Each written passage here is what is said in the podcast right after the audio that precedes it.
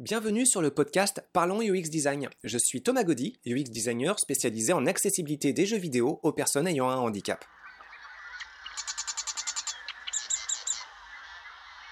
Salut tout le monde pour ce 62e podcast. Alors pour celui-ci, on va parler d'attitude professionnelle. Une attitude professionnelle évidemment en UX design. Alors pour ça, bah, on va essayer de définir un peu ensemble qu'est-ce qu'une attitude professionnelle et puis en quoi justement l'attitude professionnelle spécifique au UX design est un peu particulière. Alors évidemment, il s'agit de considérer qu'une attitude pro, c'est différent d'une attitude personnelle, euh, dans le sens où vous ne pouvez pas vous conduire, exprimer et même penser n'importe quoi. Alors une attitude, il faut déjà comprendre en fait qu'il y a euh, une ambiguïté entre attitude et comportement. Rappelez-vous, une attitude, c'est quelque chose de caché. Euh, c'est pas forcément quelque chose de super visible. Le comportement, c'est quelque chose d'observable. Comment vous allez vous comporter en société? Quand on parle en général d'attitude professionnelle, c'est parce qu'on demande de la part euh, des employés et collaborateurs euh, un niveau d'implication qui est plus profond, euh, d'aller au-delà des apparences avec vraiment des convictions ancrées dans les mentalités. C'est pour ça qu'on parle de d'attitude professionnelle. Alors, c'est quoi les particularités d'une attitude professionnelle? Bah, D'une certaine façon, déjà, elle est formatée. Elle doit s'inscrire dans un ensemble de valeurs, de valeurs d'entreprise. Et ce qui est intéressant aussi, c'est qu'à un niveau, souvent, ces valeurs d'entreprise, elles peuvent être contradictoires. Bon, quelques exemples, euh, on peut promouvoir la synergie, l'efficacité, la productivité, l'équité, la rentabilité. Alors, il ne s'agit pas de dire que c'est forcément absurde, il ne s'agit pas non plus de dire que toutes ces valeurs professionnelles se contredisent euh, ou se valent.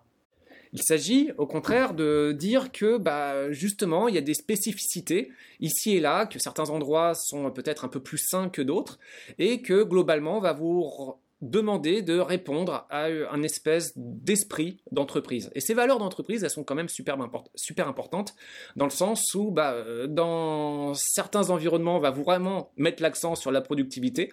On ne vous permettra pas de vous égarer en euh, questionnement euh, très longtemps. Hein. Si vous n'êtes pas efficace, bah, vous allez juste dégager. Et puis, il y a quand même d'autres environnements où on promeut de façon plus active l'équité, euh, la créativité, la réflexion, le droit à l'erreur, ça peut arriver. Bon, voilà. Donc, euh, c'est quand même. Euh, tous les endroits ne se, valent pas.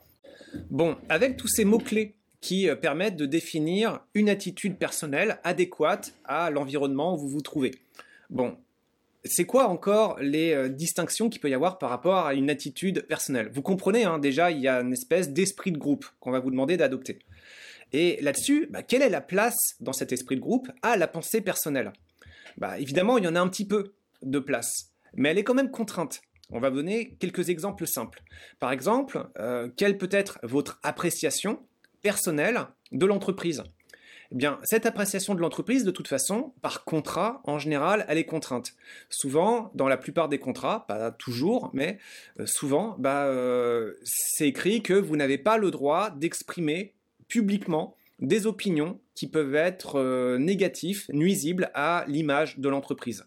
Donc, euh, bah, ça explique aussi beaucoup hein, que quand vous avez un représentant qui a invité euh, un représentant d'entreprise dans un média, que ce soit une télévision, une radio, un journal, la presse écrite ou même Internet, eh bien, ce représentant, de toute façon, ne pourra pas exprimer de pensée critique parce que par contrat, il est obligé euh, d'exprimer euh, une opinion qui soit favorable à l'image de l'entreprise. Donc euh, voilà, souvent donner la parole à un tel représentant, c'est souvent faire une forme de publicité parce que le discours est contraint à la base par le contrat. Et si la personne, même en tant que professionnel, avait un avis divergent par rapport à ce qu'il est supposé dire, bah, il ne pourrait pas le donner parce qu'en rompant son contrat, bah, il risquerait juste probablement d'avoir des poursuites judiciaires.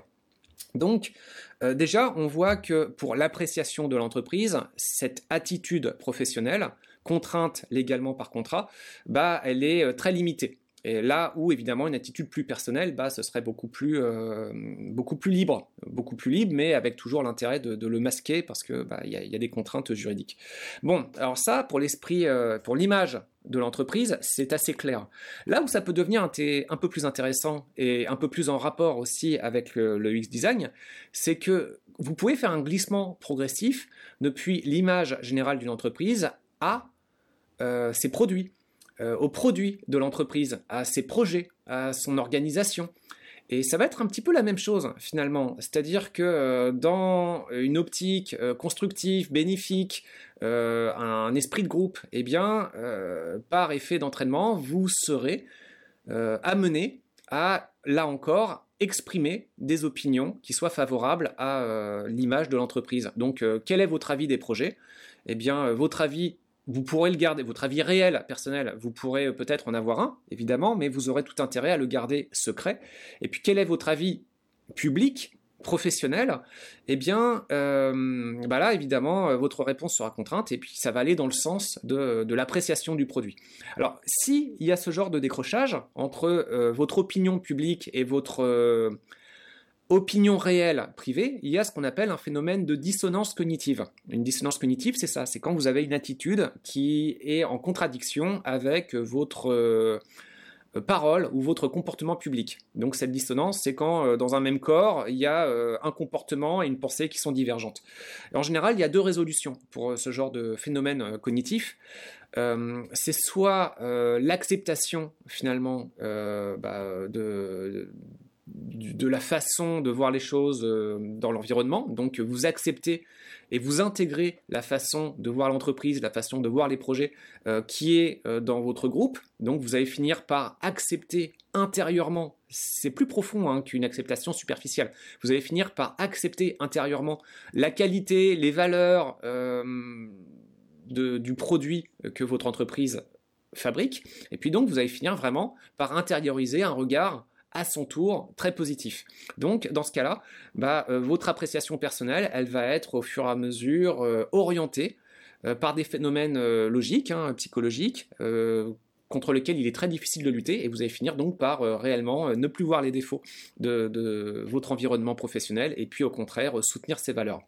Alors, c'est pas systématique évidemment, hein, ça se fait pas comme ça pour tout le monde, et euh, il y en a même pour beaucoup euh, pour qui bah euh, ça se passe pas du tout comme ça. Ça peut se passer au contraire toujours dans une forme de refus de ces valeurs-là, et la dissonance cognitive, bah, elle peut durer sur la longueur, et puis elle peut même devenir tellement insupportable que l'autre issue euh, pour réussir à se sortir de ce cycle assez douloureux et assez usant, bah, euh, c'est la fuite. On en avait déjà parlé dans un précédent podcast.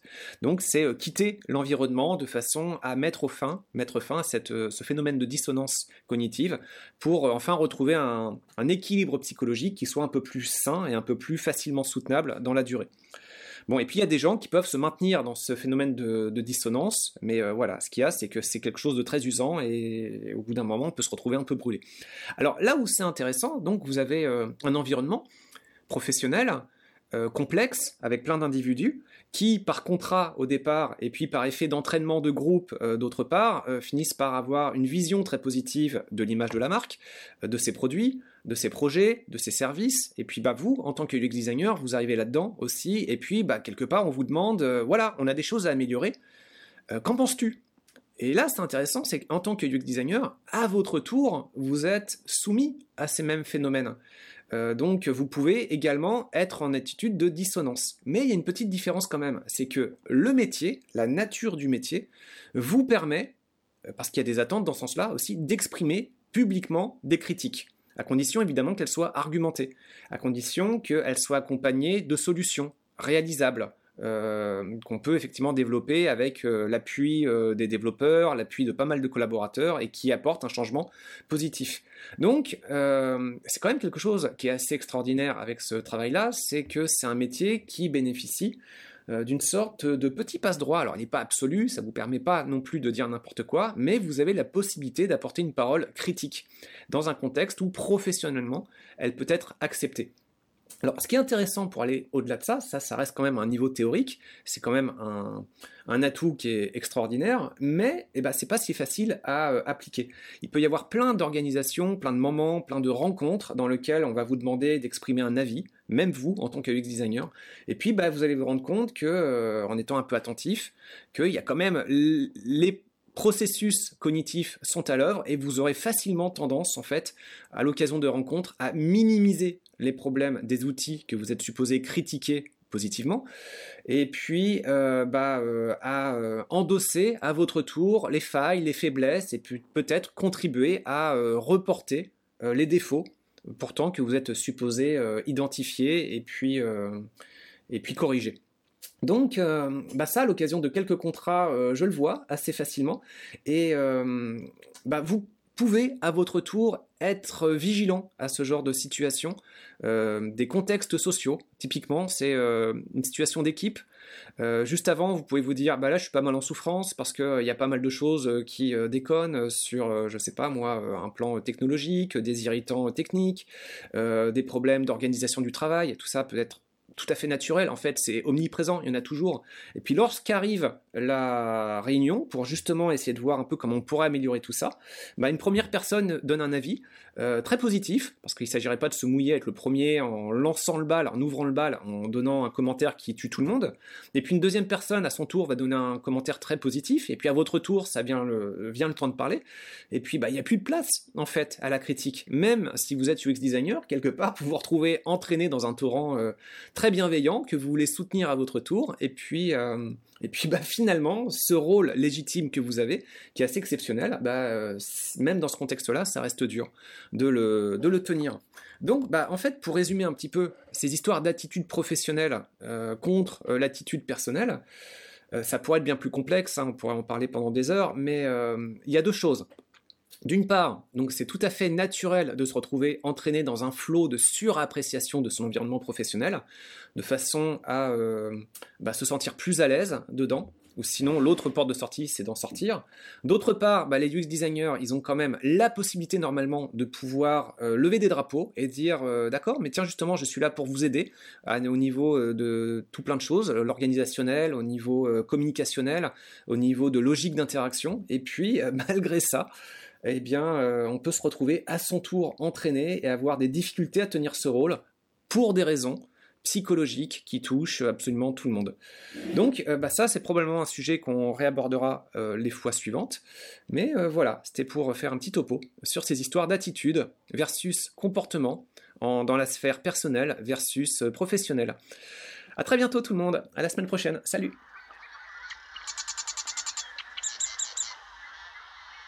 Merci d'avoir écouté ce podcast. Je vous invite à vous abonner pour ne pas rater les prochains épisodes. Si vous voulez en savoir plus sur moi, je vous invite à consulter mon profil LinkedIn, Thomas Gaudy, T-H-O-M-A-S-G-A-U-D-Y. Si vous souhaitez de l'accompagnement pour implémenter ces notions et ces outils dans vos équipes et vos projets, vous pouvez faire appel à mes services de consultant en UX Design. Il vous suffit de me contacter via mon profil LinkedIn. Au plaisir